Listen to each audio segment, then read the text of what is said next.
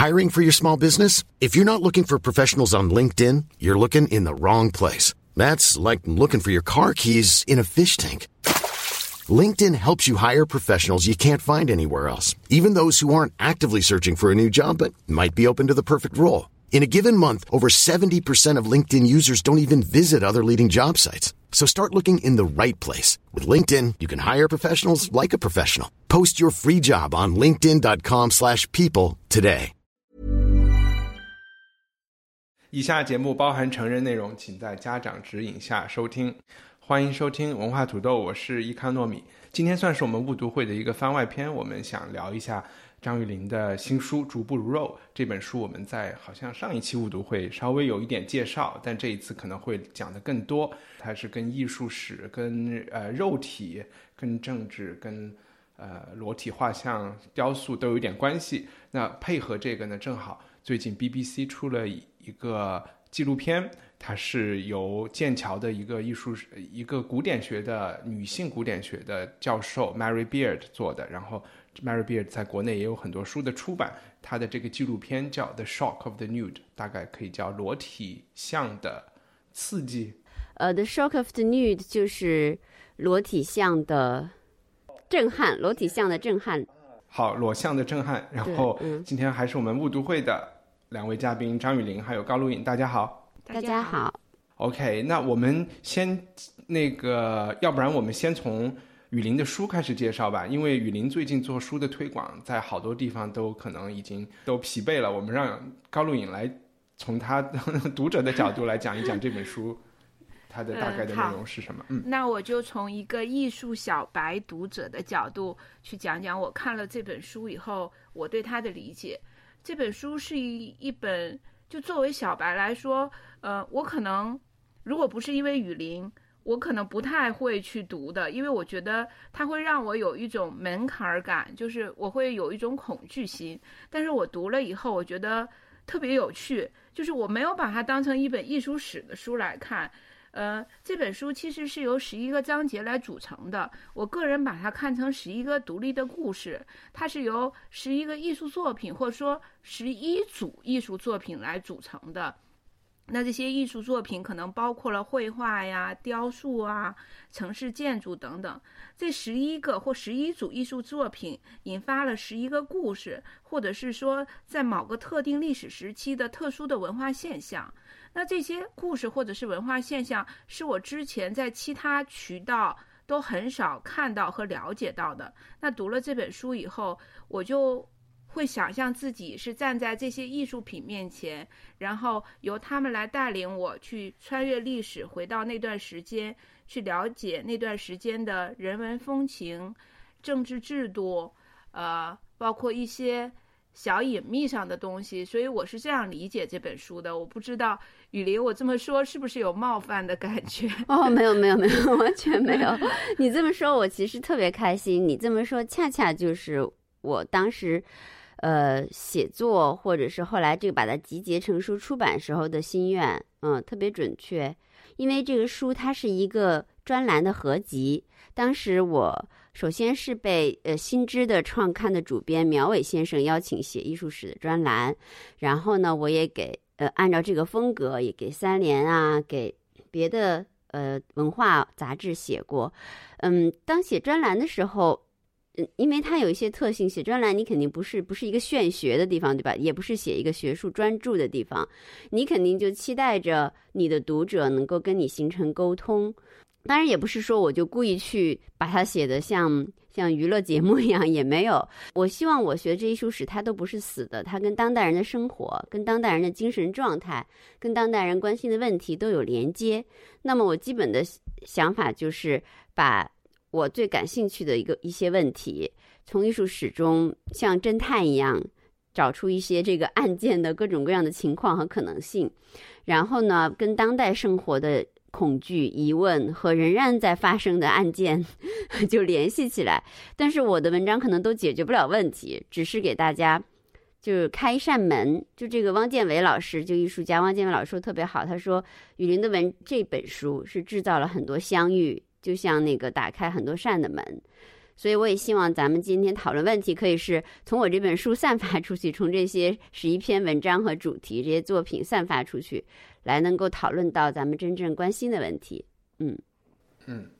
然后我我来补充一下，就是因为我觉得这本书是有一点门槛的，但是我希望这个所谓的门槛正好是吸引我们的听众去阅读它的原因，因为。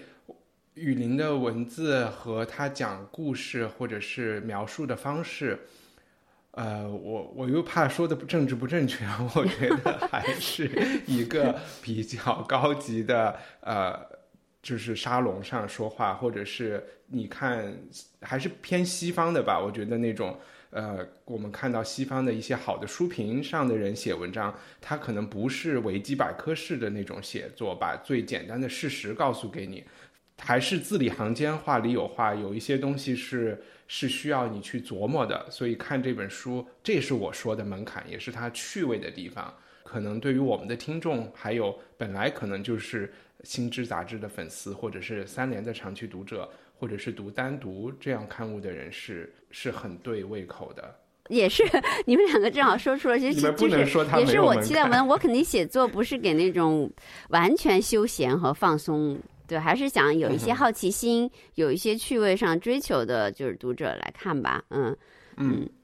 然后，因为方便我们聊天呢，我我刚才也提了，就是剑桥的 Mary Beard 这个呃，他做的新的这个纪录片，所以我我觉得两两者对比起来，其实可能聊天会方便一点，要不然我们就成了一个。夸张雨林的一个一个节目，千万别做成这样，做成一个讨论似的。我觉得书应该是起跑线，大家可以跑题，尽量跑。对，而且这个纪录片探讨的话题，恰巧我觉得和张雨林的很多东西是重合的，但是角度又挺不一样。呃，我先简单的说一下 Mary Beer 这个人，我对他的了解其实来自于他，我是一我是那个《泰晤士报》书评增刊的订户，然后他每一期在上面有一个专栏，我是知道啊，这是一个写专栏的教授，那在英美这是很常见，在中国也是很常见的事情。然后他最近写的一个很有趣的专栏，就是他一月份被邀请到达沃斯去了。然后呢，可能是去给一个 talk。我们知道达沃斯都是政商精英的，他去了也有点受宠若受宠若惊，然后就 就决定，哎呀，我还可以写一个专栏，对吧？还解决我一个写稿子的问题。然后他去了那边以后，很有趣的就是他为我们描述了，呃，所谓的去那儿的每个人不是肯定都有一个证件嘛，一个 VIP，他就说那个 VIP 真的是分了三六九等。就包括在从不同的会场到另外一个会场之间的那个通道，你能走哪一条路，甚至都是有颜色区分的。你身上的这个蓝颜色的卡能够开什么样的门，里边是什么样的套餐，就都非常不一样。他就说，作为剑桥大学的古典学的教授去做演讲，他拿的那个卡就是一个最低级的卡，然后呢，哪儿都进不了。他本来打算能够一睹这种政商精英的风采，他就说谁都没看见。他只他只看到了这个，他只看到了会议的 color code。对，我觉得这个就蛮有趣。从这个写作风格，大家可能也能体会到，说他做的纪录片其实也是非常不拘一格的。然后他讲的这个，我们刚才把它很很那个暴力的翻翻译成为了罗。罗就是裸像的震撼，裸像的震撼啊！然后它分了上下集，然后它的上集讲的内容，它就是想说从自希腊以下来的这些西方艺术的呃裸体的雕像和绘画是否，我觉得啊，他好像是在讲他是否是一个，他是男性的，绝大多数是男性艺术家为男性观众定制的这么一种这种艺术，然后这些。背后，他可能觉得都有一些跟男性的就是呃性渴望相关的一些动机在里面。不管他把它包装成为什么样的事情，大量的是出现，它的着重点是放在就是这些裸像，绝大多数都是女人的雕像，特别是文艺复兴再再到之后，就如果我们说第一集它讲的都是一些美好的雕像，嗯，第二集内容都是放在一些当代艺术的这个。呃，大家对于之前这个传统的一个反思上面，所以第二集讲了很多很难看、让人不安的呃人体的裸体的这个形象，就是身体有残疾人士的啊，有黑人的形象，然后有呃性少数群体的形象等等，还有长得很丑的人、老年人，包括他自己都裸体上上镜，就是让别人给他，他是一个是能叫大腹便便吗？这个叫就是他是一个蛮胖。蛮胖的六十多岁的一个老太太，长头发，披头散发，然后也也给她画了一个这个雕像，呃，一个素描吧。就我说，要不然雨林先讲一下，你看了这个 Mary Beard 的纪录片里，它里面提到的哪些话题和你书里讲的话题是，呃，是在讨论相似的问题的？对，是有我我印象比较深的。首先，这两集纪录片还是呃很推荐一看的，就是可能我我我自己在古典部分研究比较多，我觉得它的古典的。介绍是比较，因为它是一个给给更大的观众介绍的嘛。它的古典部分的介绍是，呃，有取舍，而且比较浅显的。到了那个当代就下集的时候，我觉得他还是非常勇敢的、非常勇猛的一个人。而且他的整个这上下集节目，他都有一个他自己作为女性主义者的一个基调。然后我印象比较深，他当中跟跟我关注的，比如说他也提到了那个卢浮，他也甚至拍了卢浮宫那个 Hermaphrodite。就是和 Maphrodite 就是有两性的那个人的一个雕塑，也是那件最著名的。当然，它其中也提到了，就是古希腊的那些，嗯，就是很标准的，就是完全不可能存在那种理想的，呃，青年男性的这种裸体雕像。也提到还有一点呢，也提到了，比如说他们对这个器官的暴露，在历史上有一段时间是。是很很敏感的，所以他们用那个无花果叶要会盖住那个气。他去了一个工作室，我记得很有趣，就是可能也是一个一个技术人员吧，就跟他一起把那个无花果叶从一个古典雕像上取下来，看看里面的真相是什么，很有意思。嗯，也就是说，跟艺术审查、跟青年男性身体，然后跟。男女性别兼具的身体，这些相关的他都说过。然后他整个这个女性主义立场呢，我觉得我在书里有一个倒不直接写身体的，是写那个献给我唯一的欲望，写那个巴黎的五副挂毯的故事，其实也是暗暗合他这个女性主义的立场的，就是说女性。跟自己形象之间这种充满张力的历史关系，其实古代有些特例，我写那个就是一个中世纪的，可能是一个特例，虽然都没有一个完全确凿的结论。但是就是很有意思，然后我觉得最钦佩她的还是她自己，这个不容易。作为女人来说，真的不容易。不管你长成什么样，她自己去在电视上让一个当然是很知名的了，一个就是画就写真人像的一个一个也是 Royal Academy 的一个，好像是很有名的，就画速写不不不不是画速写，就画素描的一个女士，就是给她画，然后画她的裸体，而她。坦白的在电视镜头上 介绍那几幅作品，然后他最喜欢哪一幅，所以我还是这点还是很钦佩他。嗯，不入虎口焉得虎，叫什么？不入虎穴焉得虎子的感觉。那我们要不然还是，比如说刚才雨林讲的几个，呃，他们两边都提到的话题，我们从古希腊开始，这样可能，呃，时间顺序上也也好一点。就是那，但我不知道应该问一个什么样的问题，就是说。我们看到的古希腊的雕像，我们今天都会说他们是完美的人。然后，不管是男性雕像啊，就是阿波罗，还是女性雕像，可能是维纳斯，这些是完美的人吗？就是有，就是这个完美来自于哪里呢？对，如果你从这个创作这些雕像者的心愿来说，他们基本上是完美的人。因为古希腊的美学，当然它美学是一个很大的话题，但它很重要的一点就是表现。还是主要从男性角度来说，确实因为古希腊雅典古雅典社会，如果看我的这个第一篇跟雅典特别相关的文章叫《雅典债》，知道你古雅典社会是一个男性主为主的社会，那么它的美学是要体现人的一种美德，这个美德叫 arete，就是 a r e t e，就是其实英文就是 excellence 的意思。就是德智体美劳全面达到极致完美的一个状况。他觉得一个合格的雅典公民就应该是有这种美德的。那么我这些雕像呢，或者是形象制品，它是一个意识形态产品，它并不是说我为了真实的记录一个什么，嗯，所以它是为了彰显这种德性，嗯，这是第一点，为就是为了表现这种德性的。第二点呢？这个与他的德性相连接的是物理性的身体。在古雅典社会，他们觉得身体是美德的必要因素，就是你身体不美，你这人就也没德，也没也不能成为好公民。这这是这这是真实的，虽然对我们当代人听起来有一点，这这是什么意思？完全觉得觉得很难够理解。但可能好多细节，如果你通过我的文章，就是说打开这扇门，你就会会明白这个原因。他认为你身体如果不美、不健美、不完美。那么直接意味着你政治上不合格，然后你德性上也不合格。身体是一个三重的标志，所以呢，在这些所有关于裸裸体的像当中，第一，他们是男性，因为在古代雅典民主里规定的女性奴隶和外国人都不是公民，也没有什么好谈的，就是说，所以呢，第一，这些裸体大多数是男性，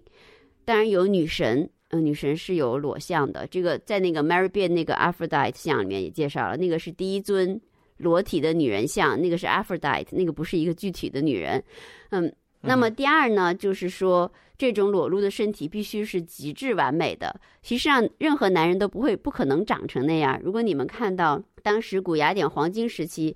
有一个雕塑家叫雕塑叫直毛者，他被作为人体美的一个 canon。就直接是一个形象的 canon。柏拉图后来的美学就美学就创造出什么和谐就是美，或者是呃要靠数的比例来决定美，这些学说都还引用了这句这句雕像作为例子。那个人就像穿了一套那个。肌肉的盔甲一样，就像你现在又有一些软件，就有一种软件，肌肉软件可以给男的，就是自己加上一块 一套肌肉，那个就完全就像肌肉的 app，就是美图秀秀一样，不知道不知道多少块肌，什么各种线都有，所以那个那个不可能是真人，那也不是，确实也不是真人。嗯，大概回答你的问题，实际上他不是真人，他们不是真人。就呃没有完全回答我的问题，我觉得是我表述的不清楚。比如说，我们就先讲男性形象吧，男性形象很多。我们说古希腊，你的书里有讲他们在奥林匹克就是运动会上，大家都是裸露的身躯。然后，那如果我们是以这个功用跑得快，或者是扔得远，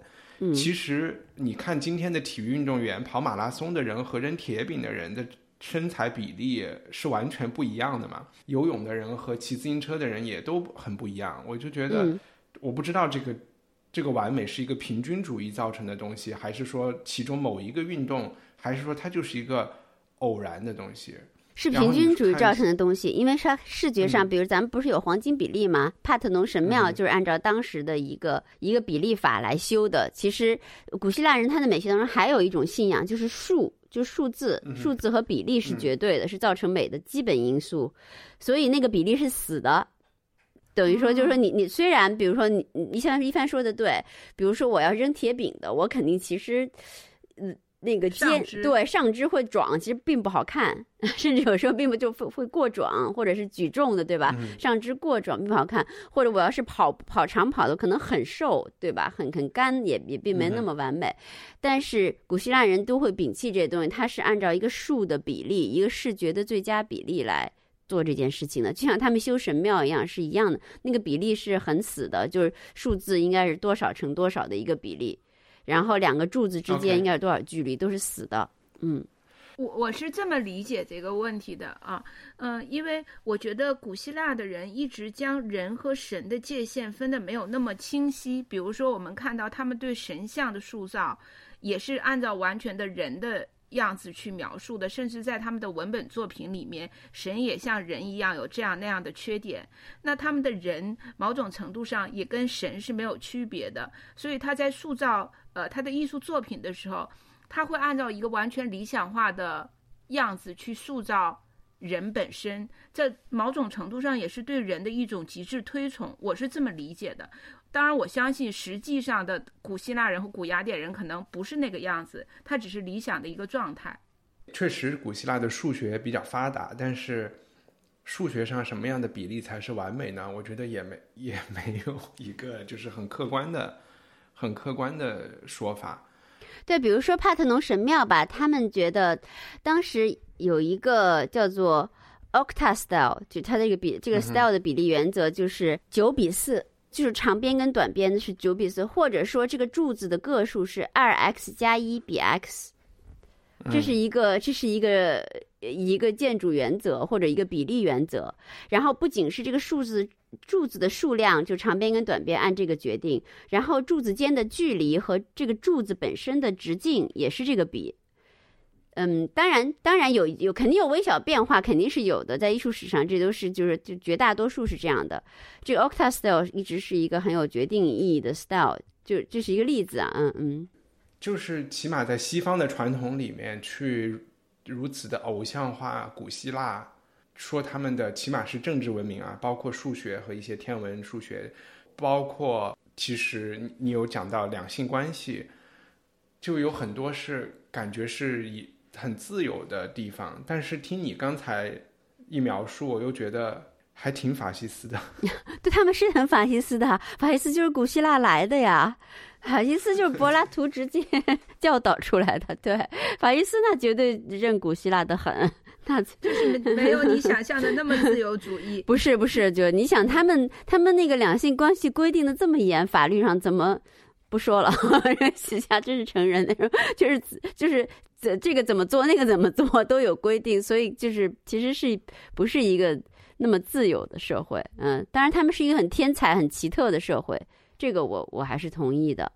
然后艺术史上我加一点，艺术史上就历史上被推崇的东西，肯定是有后人的这个因素的。艺术史上古希腊被这么推崇，那是跟温克尔曼跟十九世纪艺术史学刚刚。呃，不是刚刚啊，因为文艺复兴时候就可以有所谓的艺术史学或艺术史家了。十七世十七十八世纪，随着这个嗯这些帝国的建立，然后大的国家博物馆的出现，然后这些艺术史家的话语权又比较强了，所以是这些艺术史家缔造出来的这么一个，就是以白色大理石的颜色为代表的，就是高贵庄严静穆的这么一个古希腊的世界。呃，这是跟。他们这些后人对古希腊的推崇有关系的。其实，古希腊的真相就像刚刚一帆说的一样，当代艺术历史学家就不是那么一味的推崇一个什么东西，而是想给他更多的真相。所谓的真相打引号，它因为每个人肯定都不能达到最极致，就是给他更多的真相。这个社会它有它天才的地方，也有它脆弱的地方，也有它人性的地方，可能也有它嗯很龌龊的地方。最后，嗯。刚才你有点略过的，就是我们说的，你在书里讲的那个雅典之爱。这是我之前当然知道雅典之爱是怎么回事，但是不知道雅典之爱还有这么多规范。因为今天平权的人会就会说啊，你说古时候也有这么多同性恋，在雅典它甚至是一个流行的事情，还是一个贵族间流行的事情。你能讲一下考古学家是怎么发现，在雅典之爱这种关系里，它甚至是一个有有这么多的。禁忌呢？我们以为它是一个没有禁忌的社会，结果它反而是禁忌很多。呃，这个可能不是考古学，就我当然不能说不是考古学家发现的，考古学家肯定有贡献，但实际上也很多文本中有讲到。那比如说柏拉图对话集那个著名的宴饮篇，就是《Symposium》，里面不就是一一一群雅典的知识分子精英哈，讨论什么是 Eros。这个 eros 其实被翻成，如果被翻成爱情是容易引起误解的，就是它包含着既有很强的身体因素，也有也有很强的政治因素，所以我不知道被翻译成什么好，就直接说 eros。对他讨论这个 eros 的时候，他就会谈到各种各样的情况，怎么样的情况是一个公民应该就是去追寻的、去 follow 的，什么样的情况应该是就是实际上是不对的，然后还有。就是因为当时古希腊人是一个，是一些爱演讲的人，就这个演讲呢，他不见得是正式说，嗯，写成一本书。呃，他爱演讲的原因是，稍微讲一下，就是就是古希腊的城邦，大家觉得就是很大气、很恢宏的一个一个说法，但实际上城邦很小，就超过两万人的城邦只有三个，其中一个是雅典，但是亚里士多德定义的城邦，就是理想的城邦，应该一眼看到所有的人。就是说，城邦里是，就是真的是一个人一个人讲话，应该能够被所有人听到的，这就叫城邦，这才是。这不是后来人说的是一个理想的监狱嘛？一个狱卒 可以看到所有的人。反正反正就这城邦呢，就亚至少是他们，所以所以并没有说城邦是一个他们的民主跟当代民主还挺不一样，就特别直接和可见可摸。所以说，当时的公民都那么热情去参与这种东西，其实就是说很很直接。嗯，那所以他们就会做很多演讲，那很多的演讲就是发生在法院里的。比如说有人会被会被告诉说，哎，这个人他不是按照公民的规定来行使他对少年的教育啊或者引领的这种责任的，他是占他的便宜，或者他是他是在呃出钱去。呃，去购买南记的这个服务或怎么怎么样的，但这个时候就要有人法官或者是主持正义的一方在法院上做一个 speech，这个 speech 就会非常长而且非常详尽，详尽的举出一个又一个例正反方的辩论，然后详尽的举出一个又一个例子，谁谁谁怎么做了，他证明他是一个 decent 的公民，方式是对的，谁谁谁又怎么做了，那证明他是不对的，嗯，所以有很多这类。辩论或者一真一假的这个演讲的记录都保留下来了。这个其实，在我的这个参考书目书录里面也列了好几个人的，嗯，当然是外文的资料，我还没有看到中文翻译的不多这样的，嗯，就是这些旁征博引的资料指向的，就是说，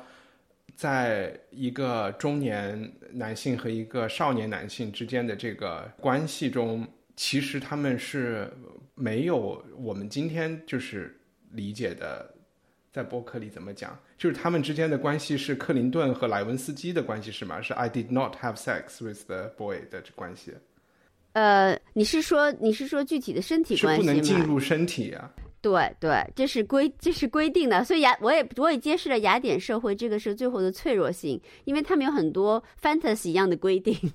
就是他们他们是一个热爱。这个规定怎么可能？对，你看你看你现在同意这个，怎么可能执行？对，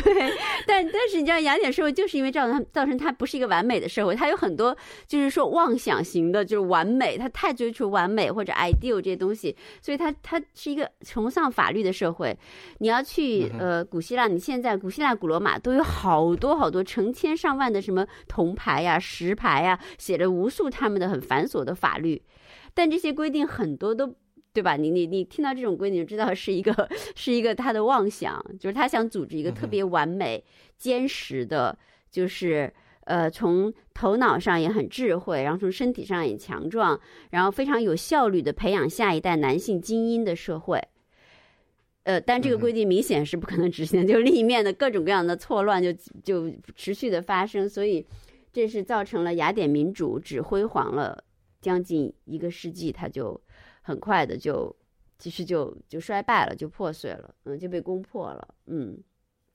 嗯，在这个雨林的第一章里面就。解答了我一个长久以来的疑问，就是我们之前在读《伊利亚特》的时候，我很迷惑，就是阿基琉斯跟他的那个，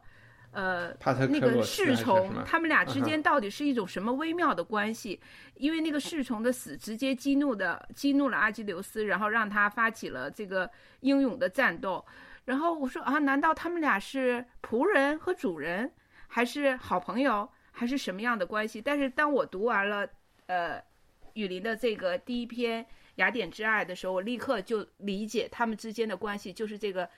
雅典之爱的关系，嗯，然后我就释然了。所以说，这第一章真的给我的冲击很大，就是我还把其中的某些话读给我老公去听，然后他也觉得很奇妙。就是对于真的对于艺术小白来说，这是这段历史是是一段能够让人大开眼界的历史。当然，我也有。跟一帆一样的疑问，就是我把它想象成是非常美好、非常理想形态的爱的表达，但是这个爱却加入了那么多条条框框的东西，在我看来根本无法 执行的东西，甚至对于两个人在相处时候的形态和这种姿态都做了规定，我就觉得很很神奇。一帆，你明白？对对，对我突然就觉得好惨呐，就是有点童养媳的感觉。对 对。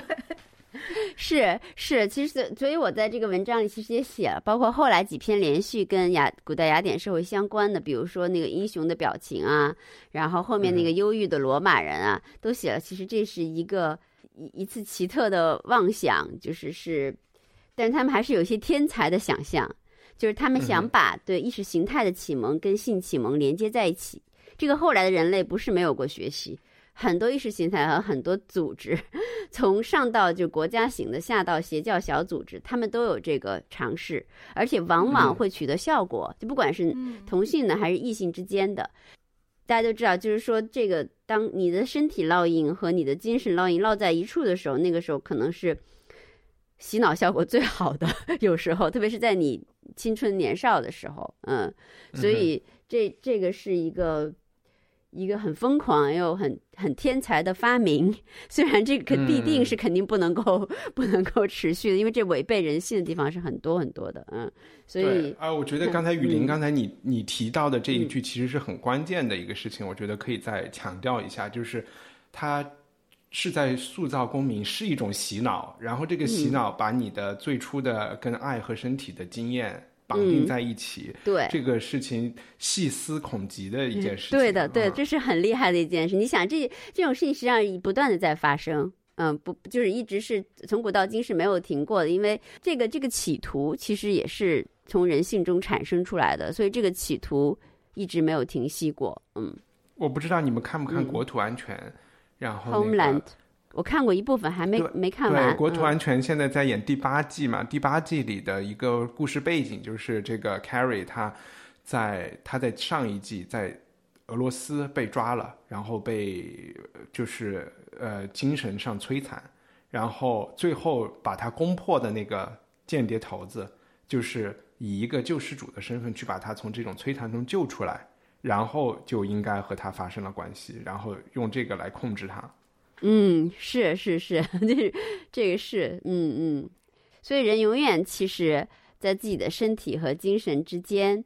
嗯，是很有意思的一种关系，嗯。古希腊、古罗马发展到后来，就就其实基督教就在艺术中扮演了很重要的角色。我就在想，是如果没有希腊和罗马，是不是基督教里对于耶稣或者是对于圣徒的很多，呃。就是描述，就不会采用这么多裸体的形式。你这个问题其实问的很好，我觉得有意思。这角度，永远有一个反，就基督教自己也会有自己特别特别越朝后面走，就是你讲要有贞洁杀呀，有这些问题，而且可能还有比他们走得更远的，就是在东正教啊，或者是在伊斯兰朝这两个分支上走的时候，就会甚至连人像都不要看见了。你能讲一讲这些吗？我觉得你提的实际上是非常有意思的一点，就是基督教哈，基督教和希腊罗马的关系。当然，这个是一个非常非常大的话题，好多就是，呃，刚刚说的 Mary Beer 就是罗马罗马专家，实际上他最主要的专业专就是专长是罗马。嗯，我就简单的来说，我的我读了这些书哈，学习了各位专家的讨论之后的一个感受，就是基督教其实离古代罗古代希腊罗马。并不是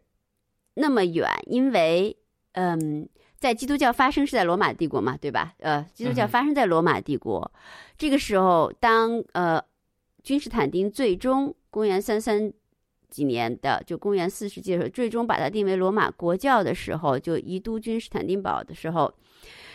嗯，不仅仅是罗马获得了一个国家的信仰，同时呢。基督教自己也获得了一个帝国的结构，嗯，就是基督徒从希腊基督徒所有的教父、所有的精英都是从古典学滋养里长大的，什么圣奥古斯丁啊、奥瑞嘎这些，就是第一批站起来论述神学义理，然后给出，那就不用说保罗了，对吧？保罗是保罗，就是是第一个像把基督教国际化的人，嗯，他其实也是一个在。呃，古代呃希腊罗马的传统中成长起来的人，虽然基督教采取的姿态当时是有点反这个，对吧？因为反在看的姿态上很多都是反的，但是其实反的呢，就就跟这么比喻可能不恰切，但是其实反的好的都是自己人，就是说这个就是说你你要是想反一个阵营，如果你是从这阵营里长起来的，那你肯定反的比。外面的人反的好，嗯，所以基督教的身体观，比如说基督教，一方面你你发现的很准确，基督教其实一方面是离不开身体的，就是因为这个耶稣基督他他是他取胜的全部奥秘。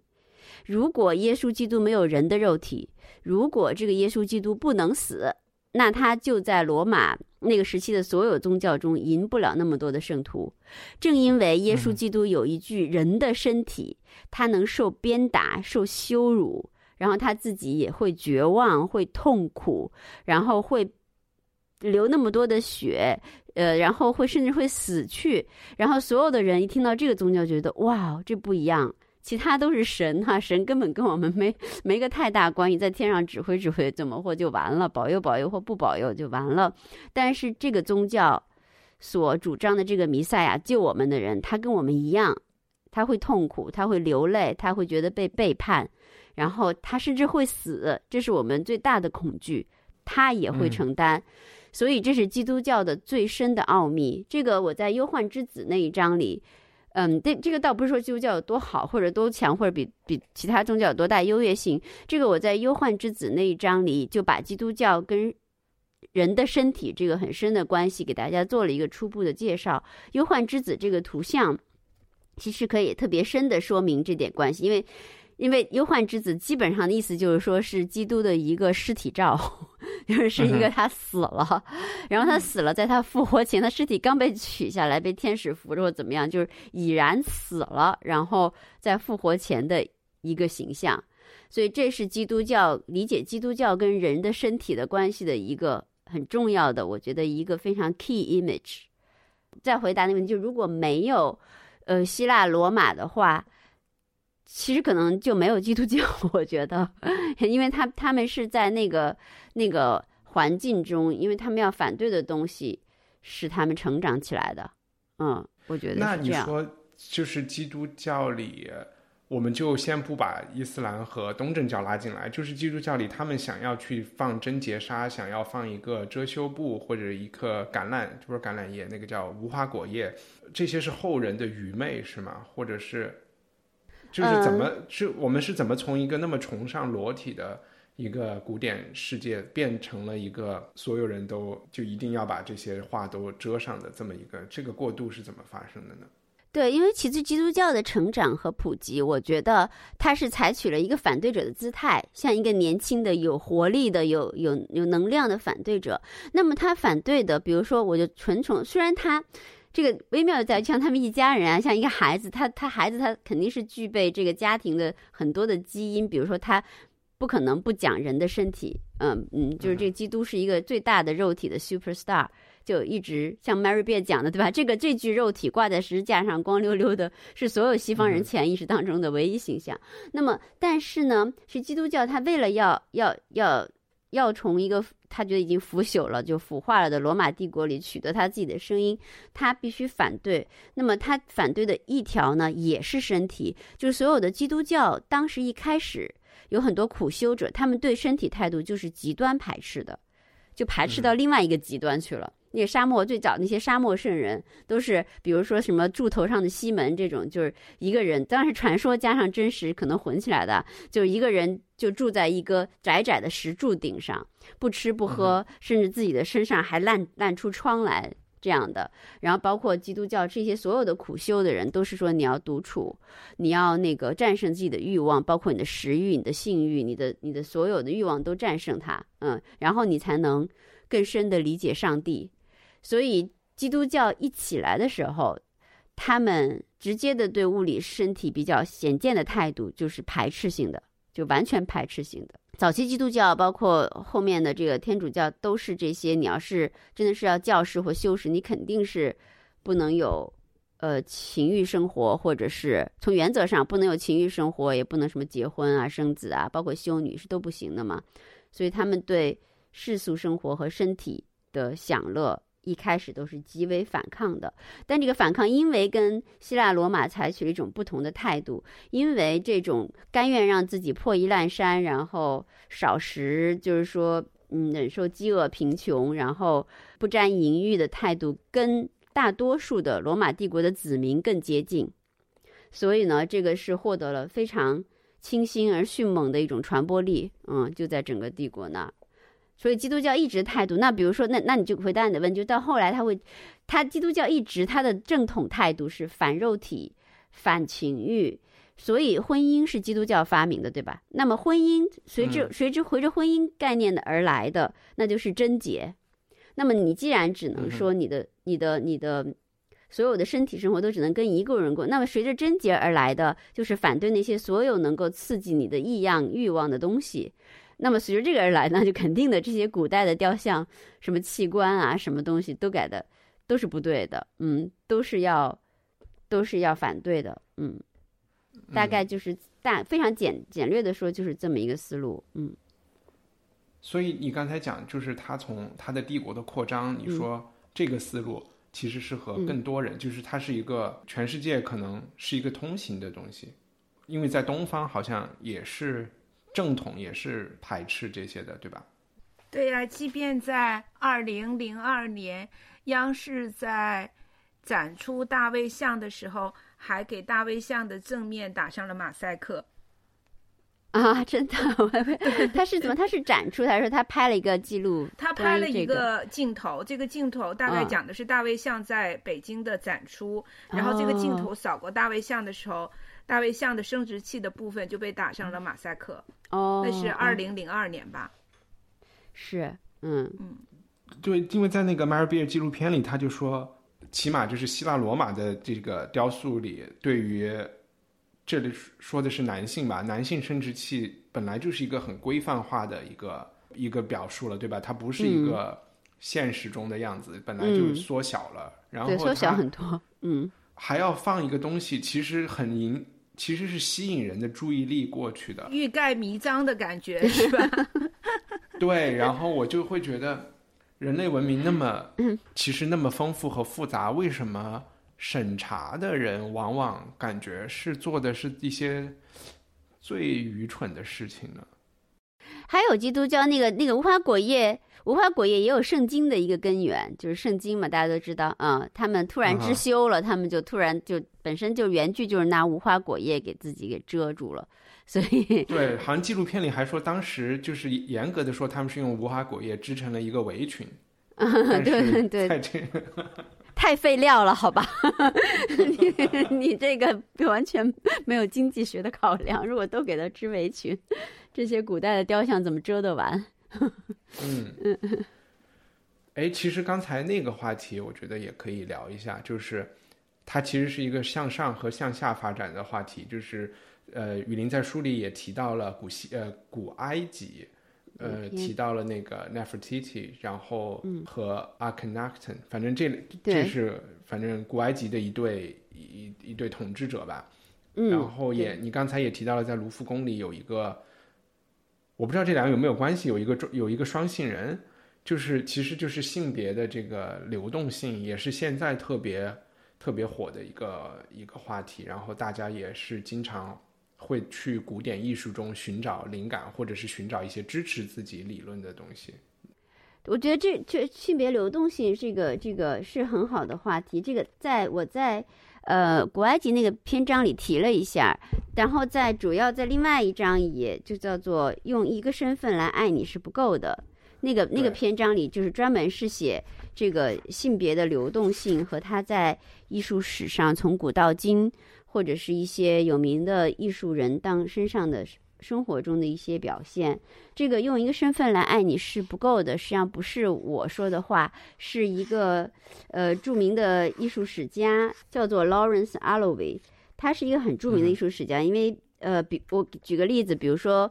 嗯，Pop Art 虽然有争论啊，但是 Pop Art 很多人都认为是他第一个先提出来的，就波普这个概念。然后他也是第一个把。在女就女权主义就是或者女性艺术被重新进入大众眼界之前，就提倡要从要归纳女性艺术家的成就，要把女性艺术家列入视野。所以他是一个呃很了不起的艺术史家。他的妻子这个叫 Sylvia Slay，这个 Sylvia Slay 呢，他是一个画家，他有一幅著名的画在在那个 Tate Britain，嗯，我一直不知道这个是。中文是 Tate Britain 是老泰特，老泰特，对老泰特，好吧，在老泰特里其实常年展出，作为他们有时候换啊，但是经常会展出。他画的就是他的妻子这个艺术，把他画的是他先生这个艺术史家，但画的完全是一个呃女人的形象。嗯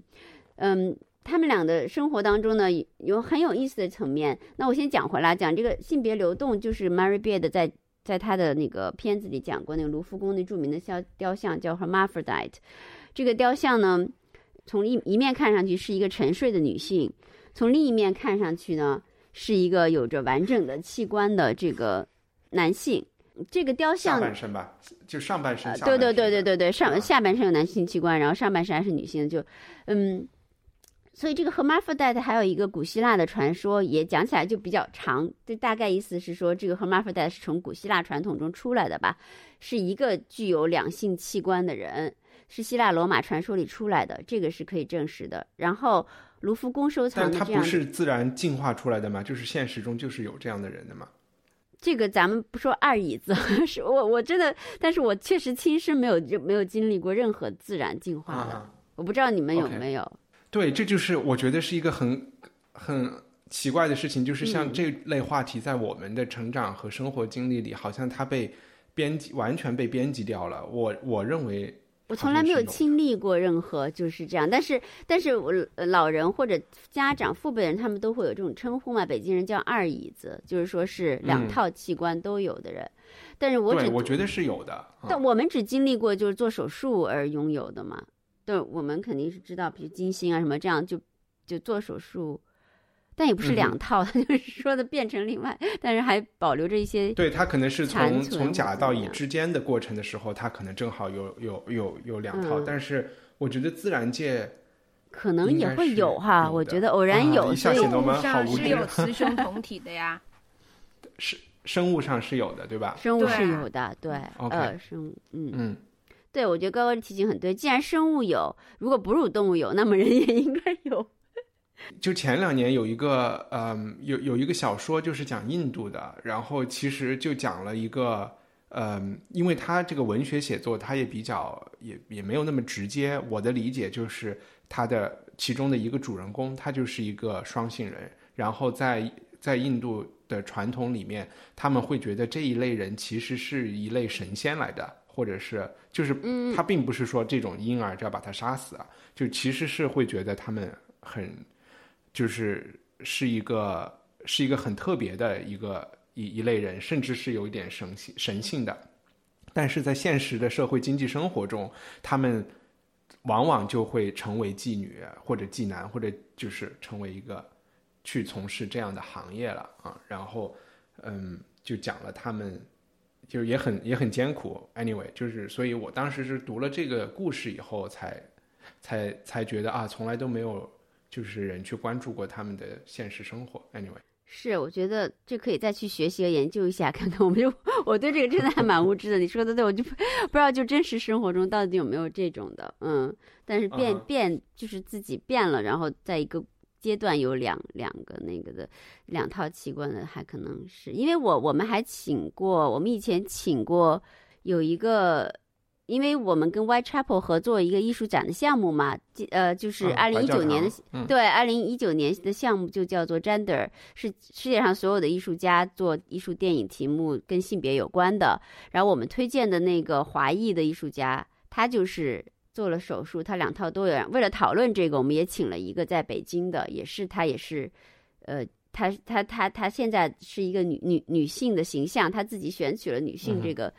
身份，但是他实际上应该是都有的，我觉得，嗯。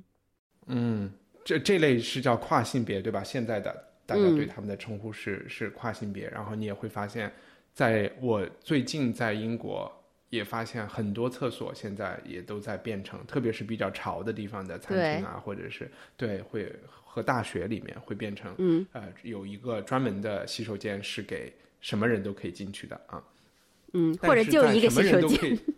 对那个小姑，那个女性的形象，但是是一个角掀起来的，我记得好像是，嗯，好像是怎么样的，我也忘记了。那个对，也有这种，就是我最近。去了一次瑞典，然后大家就是非常自然的在男女都共用同一个洗手间，然后，嗯，嗯，就是第一次去的时候，还是会稍微心里想一下，嗯，我应该在里面是一种什么样的 是，是一种什么样的状态？嗯，我一直以嗯为这种洗手间是为了最大限度的提高卫生间的利用率。它也可能就是说没有什么理由一定要分开吧，啊，嗯但嗯我我我觉得有一个很奇妙的地方，跟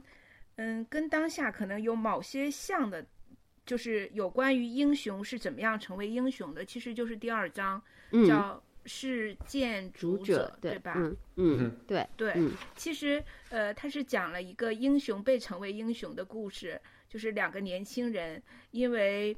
因为情爱的纠纷，他们萌生了要去杀掉那个城邦的统治者的这样的愿望，然后呃。虽然最后他们的刺杀没有成功，但间接导致了这个城邦的统治者的覆灭，所以最后他们成为呃民族英雄的形象被世世代代的传送下去。然后包括在雨林的在那一章中也想也讲到，直到今天，在一些社会主义国家，之所以英雄会是两两出现，也是受到了这种风气的影响。就是我觉得很奇妙，就是英雄往往是。被赋予的，即便在那么远古的时候，在古希腊的时候也是一样，他们都是很普通的人，他们可能也是为了某种偶然性是吧？对，很偶然，他们也没有多么崇高的意愿要成为英雄，或者是去做出那些英雄的事迹。嗯嗯，所以我读到那一章的时候，我的感触特别深，也是因为这些天来有关于对英雄的讨论，让我想了很多。嗯，所以。呃，这也是我为什么没有把《雨林》这本书当成一个完全的艺术史去读的原因。就是我在看这本书的时候，我其实是在映照当下的历史。嗯，是这样。对，我觉得我特别感谢你提的这件事，因为我的期待真的是这样：如果把它作为一个很窄、很狭窄意义上的呃艺术史专注，首先它不是一个学术专注。首先，我也期待我自己的写作是具有启发性的，然后和。呃，不一定是表面上的哈，和我很关切的，呃，很当下的事情是有一种深层的连接的，这是这是我期待，因为我不是一个，我我我没有那种嗯公共知识分子或者新闻工作者那种及及时的反应力和判断力和和一个勇气吧，我可能我自己的。好，现在发生了很多事。疫情期间，哈，这个特殊时期，我可能就一下就镇住了，然后也不知道 该怎么反应才是最好的反应。除了做一点实事，捐一点钱，然后把多余的口罩给身边的朋友一点，然后把自己看好以外，就是就是很很觉得很无力。可能时间随着时间长一点，我能够多想一想的时候，能够把。这段时间给我的思考或者是累积，能够在我未来的作品里能够体现。就像刚刚你说这个英雄的，我自己觉得，我当时想给由于这两个人的故事而想出来一句话，其实还是真是我对好多英雄的一种感受。就是这句话，就是说，在历史中，英雄就是那个从纠结的意识形态之网中冲出来的行动主义者，他的动机永远不会影响结果。他的表情反映的永远是塑造他的时代，而非他自己溘然尝试前的内心。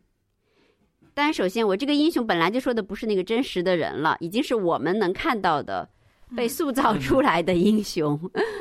对，不是，不是，不是，不是还原他的这个能够还原他真相的。嗯，这是历史中被塑造的英雄，他永远是是这样的一个一个情况。嗯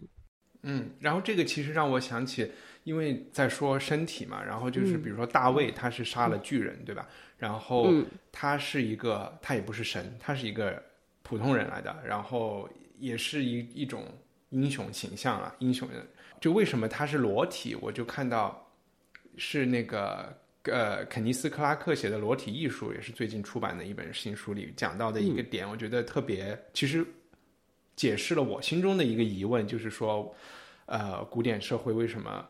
那么喜欢裸体的东西，他就是说，如果一个英雄是靠装备，靠穿了很多盔甲，然后靠他的他有一把机关枪，把这个把这个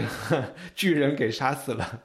就其实没有那么没没有那么多意思，反而就是他赤裸的出现，然后把把这个巨人给砍死了，才更会显示他可能是他这个人本身的一些东西。嗯，所以我我刚才你们在讲这个护士的时候，我就在想，如果有古希腊的人来塑造这个武汉的护士的形象，虽然他们是穿的身画服，但是可能为了体现他们的精神，最后会造出一一个 一个裸裸体的雕塑，也未也未必然。我觉得那会是很美好的，嗯。嗯，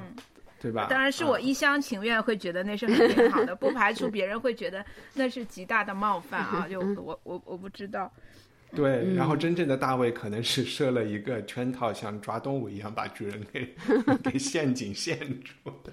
对，其实是，对我觉得你这个想法，其实你们的这个说法，其实也也引发我很多想法。比如说，咱们中国人经常说切身切肤，就是切身之痛。这个痛要不是切身的，就没那么痛。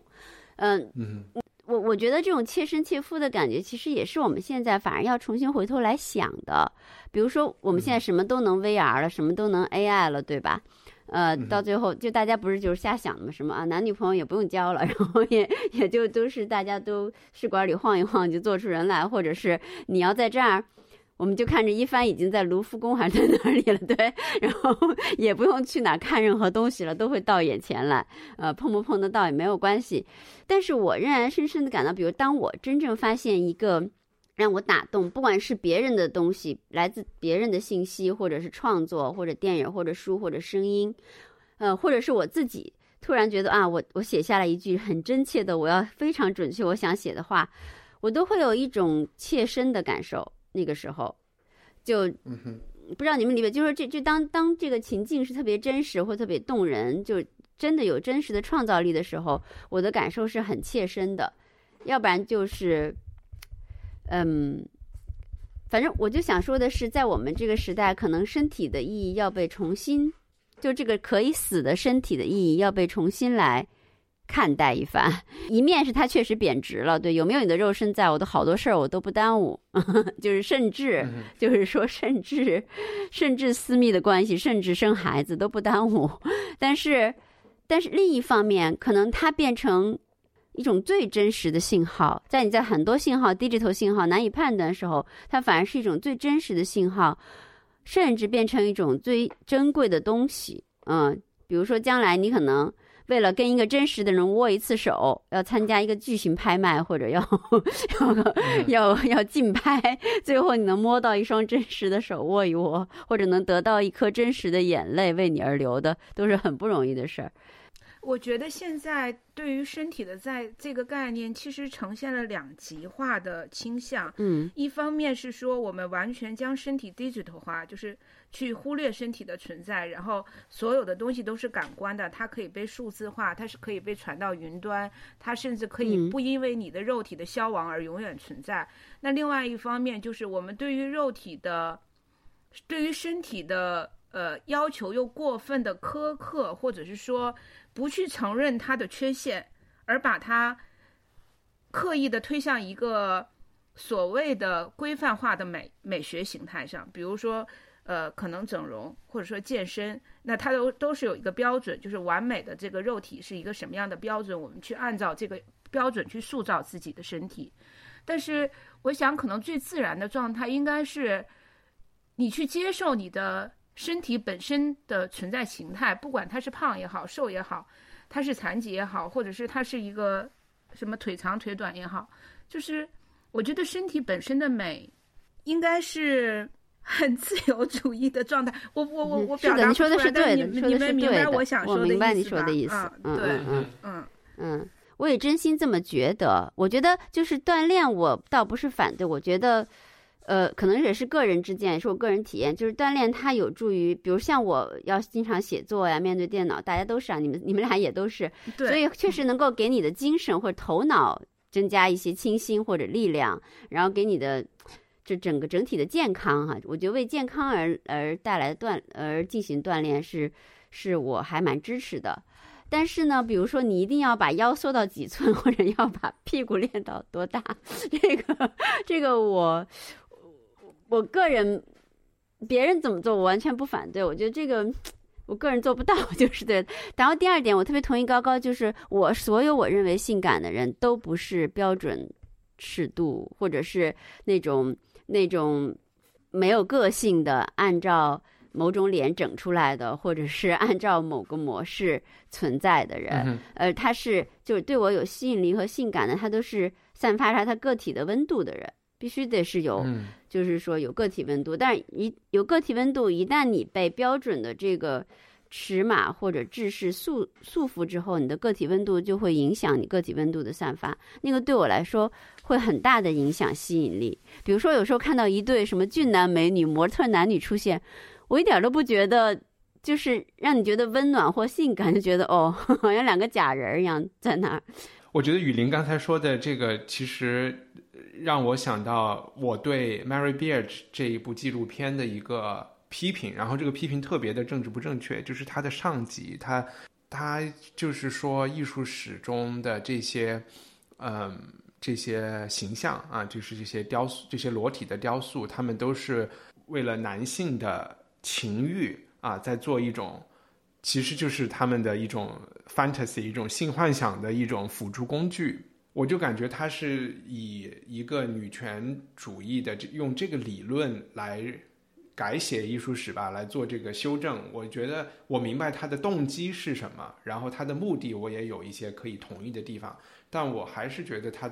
其实是一个一种改写。为什么呢？就是有。一个是跟雨林刚才说的相关，一个是不相关的。不相关的点就是，我真的觉得现在我们大家都是无神论者嘛，就是起码我觉得这些大学里的教，就是美术史的教授，他们以前的人在希腊人他是相信有精神的嘛，对吧？有 psyche 这个东西，然后，然后在基督教的这些宗教艺术里也是有灵魂这些东西的。我觉得当时的人表达的这些东西，很多东西应该是精神层面的。我们今天看不到，因为我们自己没有精神层面的这个资源了，所以我们就只看到了肉体的部分，说啊，这些其实都是色情的东西。那嗯，我同意。然后我觉得对吧？然后另外一个就是，假使它真的是色色情的东西，就像雨林说的，如果你现在去一个黄片网站，那真的是五花八门啊，就是人的这个情欲和他们想看的东西。是什么样的都有的，不可能就就有点像，呃，日本的春宫图真的是会有一一只章鱼出现。希腊的人为什么他们的东西就都是那么标准化的一个东西呢？我就觉得那它就不可能是一个很有效或者很畅销的一个呃一个性幻想的辅助品。嗯，我觉得《Mary Beard》这这个片子的第一集还是为了他表达他的那个中心思想，有一点太简化。或甚至是扭曲这些这些艺术品为什么会在那那边？首先，我还是比较同意你的观感。然后，我觉得就是 Mary Beard 他自己，因为每个每个艺术史艺术史家或者历史学家，他都是作为他自己这个人在说话的。我们嗯，就后来的艺术史学，你比如说对温克尔曼这样的人，他为什么推崇古希腊艺术啊？也研究他自己，比如他是一个。德国人是一个同性恋人或怎么样的哈，就是是跟自己分不开的。那么 Mary Beard 她实际上，你想她是一个应该是一个硬核女，就就是应该按她的年龄啊，我猜测我没有那么了解她的生平，可能可能也有出入，请大家指正。她应该是那个女权主义第一代，就是很硬核的，硬核的那个，就是说是在就是激烈的争斗。那个时候真的是。呃，可能女性受的压迫，确实在社会上各种方面也是要要要比现在要，所以他们那时候的思想，嗯，也给他们的思就给他们的精神状态打下了深深的烙印，也使他们的视角其实受到了一定的就是一定的模式化了，嗯，就是看凡事，我觉得他们都多多少少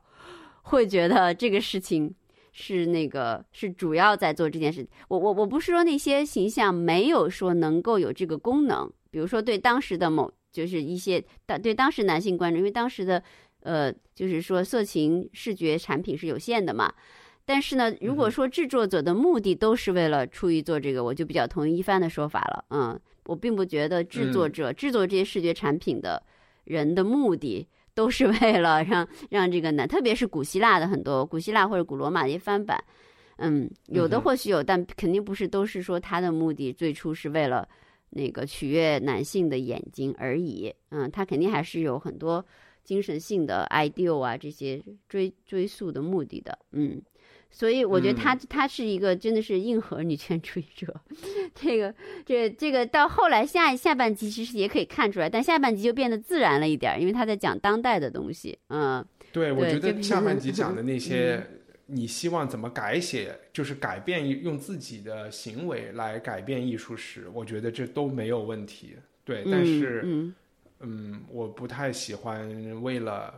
一个任何政治目的去。对我，我我当然我可能完全说的是错的吧？嗯，我而且我同意我同意会被骂啊、就是一种其实我同意，我就觉得，甚至在我整个上次去伦敦，我都觉得，就是凡事都讲女的。那个地铁里的那个什么，好像消防员也要是消防员，也要讲哦，就是说要要 female，就是有点太过了。其实太过了，反而就不就不是那么让人觉得真实的击中你的人心。就是书店里啊、展览里啊，全是女性的。作品或那个什么，我也不知道是我也是我也不知道是不是我的感觉是不对的，我又觉得有点过。嗯，就是其实比如说嗯刚才我们在讲性别的这个、这个嗯流动性上来讲，如果它真的是流动的，嗯为什么不可以？为什么一定要做手术呢？当然，这个又会被骂啊。但是我不排除很可能有一小部分人做手术是因为他真的很想成为男性，或者嗯。就是百分之百的男性，或者百分之百的女性，对吧？然后，但是如果社会嗯。情况是不是这样的，他们可能不会选择去做手术，因为现在的科技其实还是给你自己的身体带来很大的痛苦嘛。你说以后嗯。真的是科技嗯。很先进了以后，完全可以没有痛苦的重新就是调配你的性别，那是另外一回事了。现在我我就还是觉得，嗯，如果社会可以更开放一点，就可能没有那么嗯。对。Anyway，有 不，我觉得其实我我那篇文章里，比如用一个身份来爱你是不够的，没说完。就是当代境况下，比如说像那个 Grayson Perry 这样的人，他不是说他要从身体上去，对吧？他不是那个意思，但是可能有一类人，有习惯，对嗯对对，可能有一类人他是觉得。比如像呃波伏娃也说过类似吧，但他说的比较极端哈，就是说，就是说，就是你你如果只喜欢就一个性别，那多么遗憾，等于说你不了解百，你不能在床上了解百分之五十世界上的人。但是他说的有点极端，就是说他实际上是对一个是对另外一种视角的好奇，然后对另外一种视角带来的全新的看待的世界的方式和创造力感觉到渴望，我觉得。然后他也、嗯也对，比如说。比如说，比如说男性男很多男孩子其实现在都有这种好奇，也就是说，啊，你们女的穿的衣服这么漂亮，这么鲜艳，我们还是就比较单调。所以就这类东基本的东西，嗯，就是有一类人他是这样的一个态度，比如那个呃 Lawrence Alloway，他是很就像那个 Grayson Perrin，他们都是很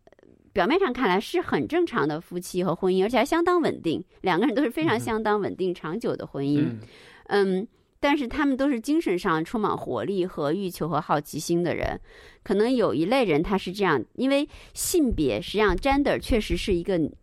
最大的局限之一，生而为人。就女性真的很有嗯很难想象男性有的感受，男性也真的很难想象，或者是就是说那样想象出女性的感受。嗯，对，而且本来就是你现在去打开 YouTube 做美妆博主的，有一半都是男的。是，呃，嗯高高，你刚才是想说什么？我其实呃，嗯刚刚想问雨林的是一个问题啊，嗯就是呃，看这本书让我想起了我小的时候第一次看到大卫像的时候的那种震撼，就是我之前所有接触到的中国古典绘画也好，或者是呃壁画也好，我都没有看到那个比例那么写实的人体。嗯，就是我一直觉得中国的古代的艺术作品，它的那个人的比例为什么就那么奇怪，跟西方为什么如此的不一样？而且好像似乎也很少有完全裸露的身体的存在，嗯就是嗯除了除了兵马俑啊，兵马兵马俑也穿的、那是没做。好的，没做好的兵马俑是那个属于未完未完品、半成品，是半成品是有没穿上的，没来得及穿上的有有一些。而且嗯为什么那个人体的比例都是很奇怪的呢？就不不是人的比例呀、呃，我觉得就是企图真实的再现比例，就完全不在中国艺术传统，不也不不能说不能这么就是一己概，就是在我们主流能够看到的这些视觉产品中，还不是中国艺术家们的一个一个企图，嗯，就没有企图说。非常写写实的、写真的来，特别是古代艺术当中啊，再现这种人体，我觉得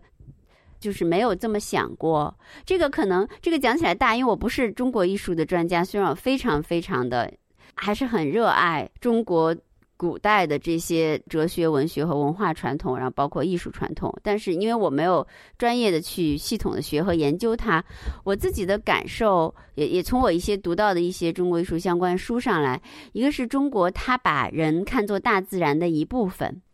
嗯，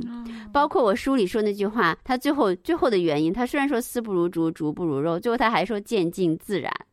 为什么原因呢？是因为渐进自然，是因为，呃，因为竹丝不如竹，就是弹拨乐器不如吹奏乐，吹奏乐器不如人声歌唱。这个肉就是人嗓子唱出来，因为它从你人，然后到你的气，全都是自然的一部分。嗯，所以你是最高级的。所以你的肉高级，还是因为你是自然的一部分，你最靠近自然。嗯，所以人是大自然的一部分，然后人跟树、跟山、跟别的的关系，就好像是一个大，就是一个大的运转的天理之中的八卦之中的一个一个一个。你只有和谐的跟他们共鸣，并且加入他们的节奏。我觉得好多中国的古画当中，为什么就是？人是小小小小的，然后对 这个小小小就是说，而且跟体现了大自然的这种，就就是说，或者是或者是辽远，或者是呃雄壮，这个然后人是小小，就是我觉得有他这个人的地位，在人在整个中国古代哲学中的地位，我觉得跟西方还是一直都反正是不是那么相同的，嗯嗯，好呗，那我们今天是不是就聊到这里？然后再重新讲一下雨林的新书，叫《逐步如肉》。然后有好多，其实最近两个月加入会员的朋友已经收到了雨林亲笔签的这个书了。好，我们的这个赠书活动还一直持续到二月底，大家可以去文化土豆的官网 culturepotato 点 com 啊，找到加入会员的方式。呃，我想说一下我这个签签字的意义，行吗？我觉得我还特别想了一下，特。对，我我签那句话，我不知道是不是所有人都是收到了，因为没有想到有那么多人，所以你签了二十来本吧？啊，对，所以有人收到的是没有签的是吗？那我我不知道，就是在今后，对，我们尽量安排那个那个。好的，好的，好的。因为我当时签那二十多本，我想了想，就签给，因为土豆是土豆的听众们，呃，是我我们还我我自己还特别珍惜的听众一一一群，虽然没有见过，但是。呃，有联心灵有联系的人吧，所以我在想了一下，怎么才能签得有土豆特色，我就写了一句话，叫做 “For your courage and taste to be a potato”，就是为了你做一颗土豆的勇气和趣味。因为特别是在这个特殊的时期，我想也签一个，呃，因为土豆是一个在埋在地下的状态，是吧？它是一个独自的，就孤独的埋在地下，默默生长在有点黑暗的状况当中。就是不停的吸取向下发展它的根茎，吸取营养，然后把自己长长成一颗肥肥的土豆。